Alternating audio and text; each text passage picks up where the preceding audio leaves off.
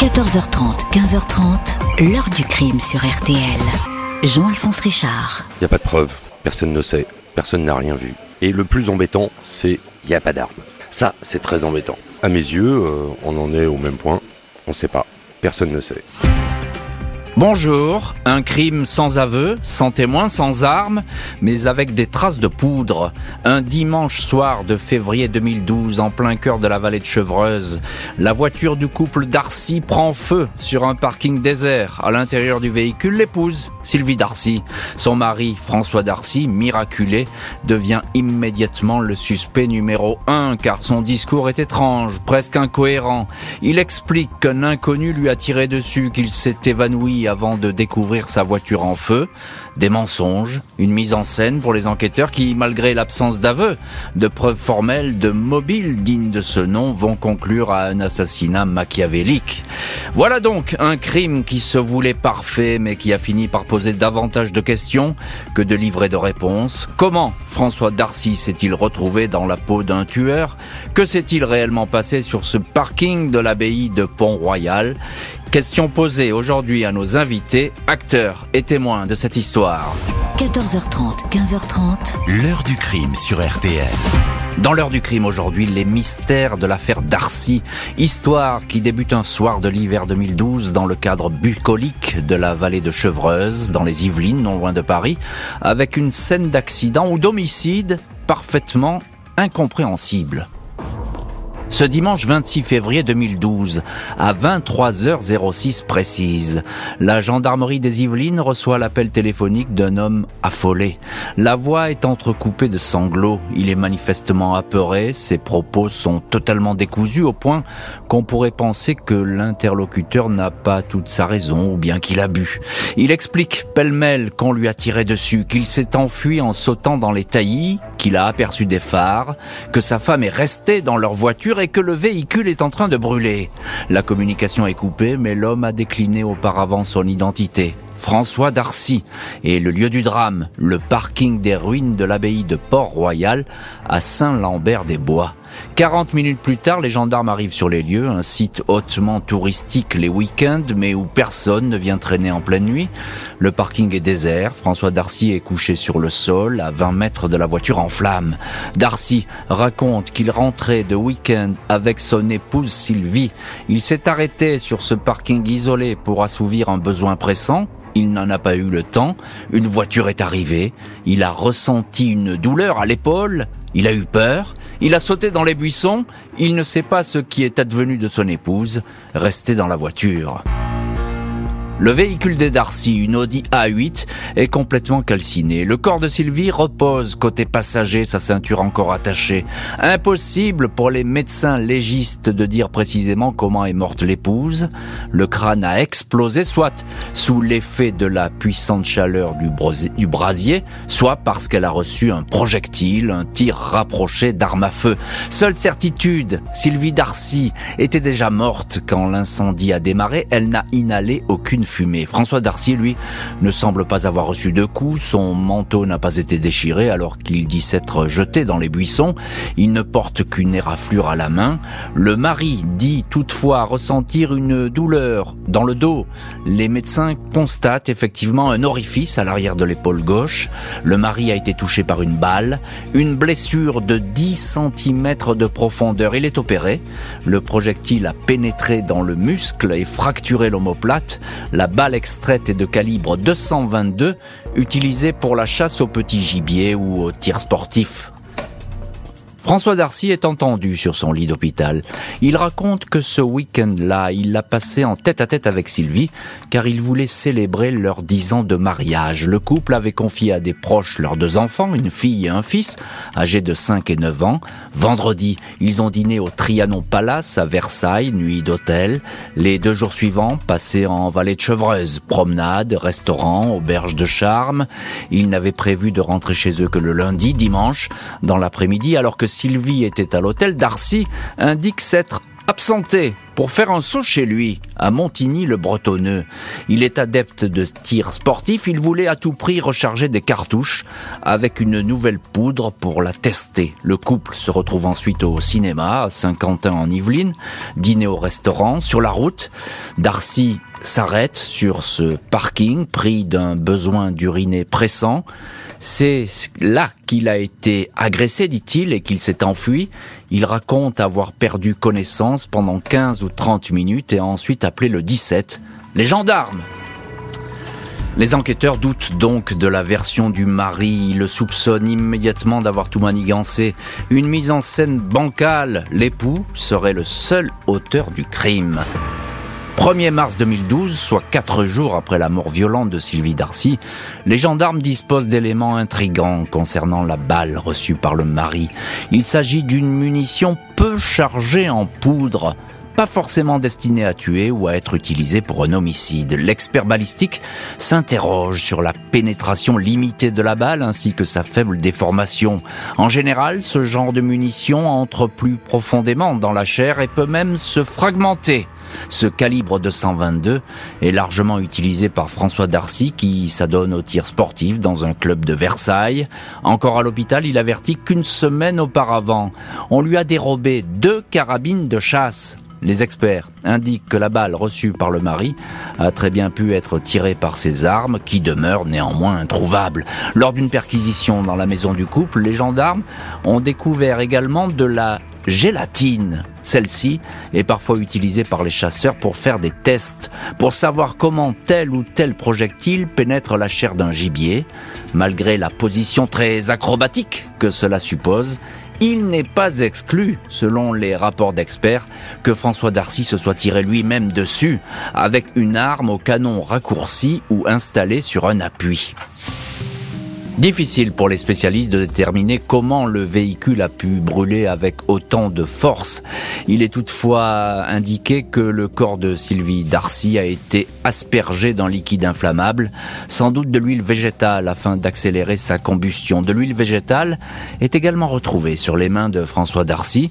Il est toutefois impossible de déterminer s'il s'agit du même produit lubrifiant. Toujours sur les mains du mari, il a encore été prélevé des résidus de poudre, lesquels ne sont pas forcément accablants. Ils pourraient très bien provenir de la veste de tir que portait ce dimanche le mari et qui est couverte de traces de poudre. Les enquêteurs s'interrogent encore sur le choix d'avoir quitté la départementale pour emprunter sur 400 mètres cette voie sans issue qui débouche sur les ruines de Port-Royal. Pourquoi ne s'est-il pas arrêté pour uriner plus tôt? Son téléphone indique qu'il est resté une heure dans le secteur. Les gendarmes ont des doutes sur le mari, mais pourquoi aurait-il tué son épouse? Ce dernier dément avec constance avoir donné la mort à Sylvie, une femme dont il n'a cessé d'être amoureux. Après avoir entendu plusieurs témoins, les enquêteurs ont un tout autre son de cloche. Le couple Darcy avait en fait tendance à battre de l'aile. L'épouse, cadre supérieur dans une société de téléphonie, Amené au foyer l'essentiel des ressources, le mari, consultant en informatique, n'avait pour sa part qu'un petit salaire. Sylvie Darcy aurait évoqué un possible divorce qui aurait alors privé François de son train de vie.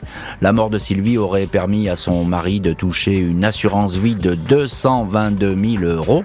François Darcy dément, 6 mars 2012, une semaine après la mort de sa femme. Il est pourtant mis en examen pour assassinat et placé en détention. On en reste donc aux questions et aux hypothèses. Le consultant en informatique reste lui arrimé à ses dénégations. Avec ses avocats, il va dénoncer un dossier construit de toutes pièces. Décembre 2014, soit plus de deux ans après le placement en détention provisoire de François Darcy, ses avocats présentent une contre-expertise balistique. L'auteur de ce rapport n'est pas n'importe qui, il s'agit du capitaine Thierry Lezeau, ancien directeur de l'enseignement criminalistique à la gendarmerie. L'expert privé s'insurge contre les conclusions indiquant que Darcy a utilisé une arme dans les quatre heures précédant son appel au secours. Cela n'a aucun fondement ni technique ni scientifique, il est impossible de dater un résidu de tir, affirme l'ancien gendarme, qui ajoute que les prélèvements sur euh, les mains de Darcy, effectués dans le camion des pompiers, ne sont pas valables. Il fallait les faire dans un lieu neutre. L'expertise initiale est sans valeur scientifique, conclut alors Thierry Lezeau dans les pages du journal Le Parisien. Selon les avocats de Darcy, maître Yves Bédouc et Pierre Girard, ce rapport fragilise l'accusation.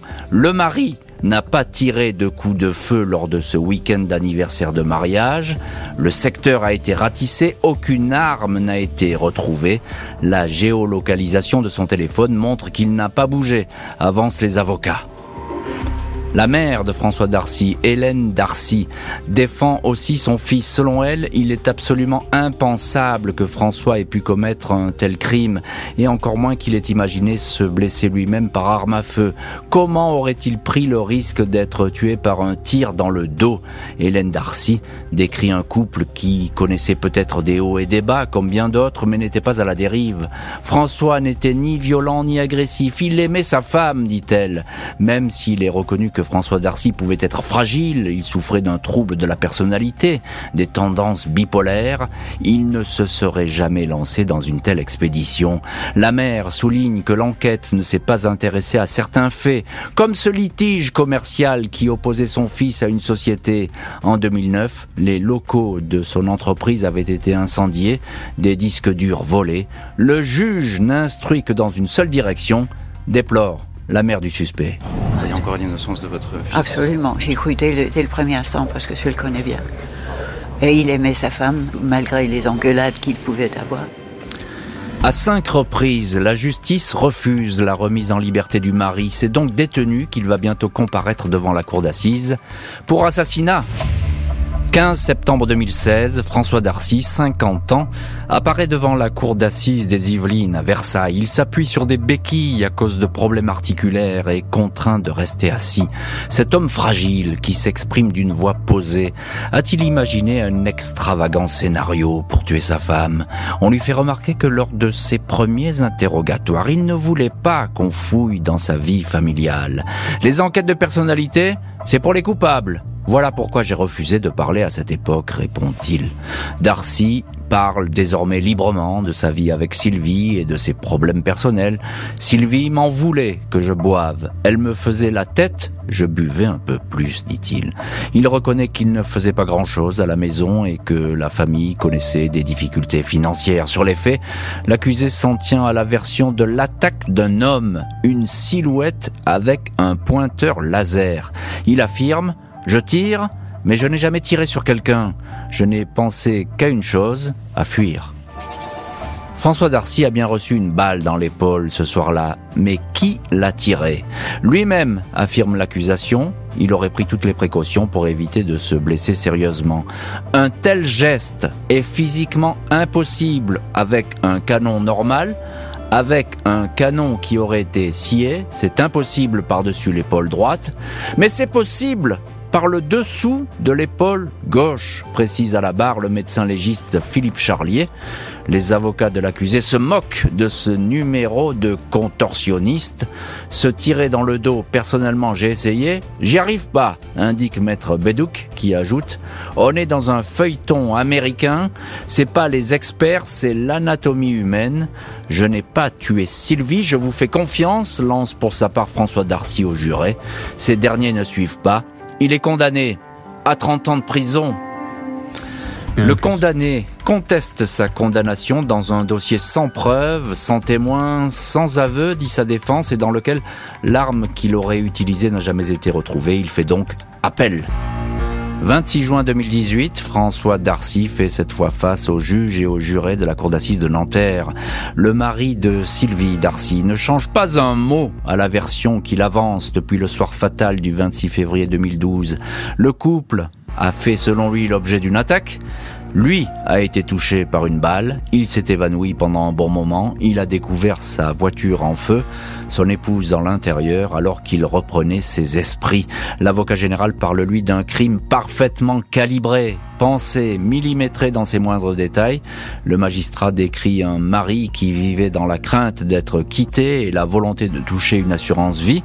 Il réclame la perpétuité François Darcy répète qu'il n'a pas tué sa femme, qu'il ne s'est jamais tiré dessus tout seul avec son arme. Il martèle Je me suis fait tirer dessus, ma femme est morte, j'aimais ma femme, j'aime mes enfants. 3 juillet 2018, dans la soirée, le verdict tombe. François Darcy, qui n'a jamais cessé de clamer son innocence, est à nouveau condamné. 30 ans de prison. L'heure du crime, présenté par Jean-Alphonse Richard sur RTL.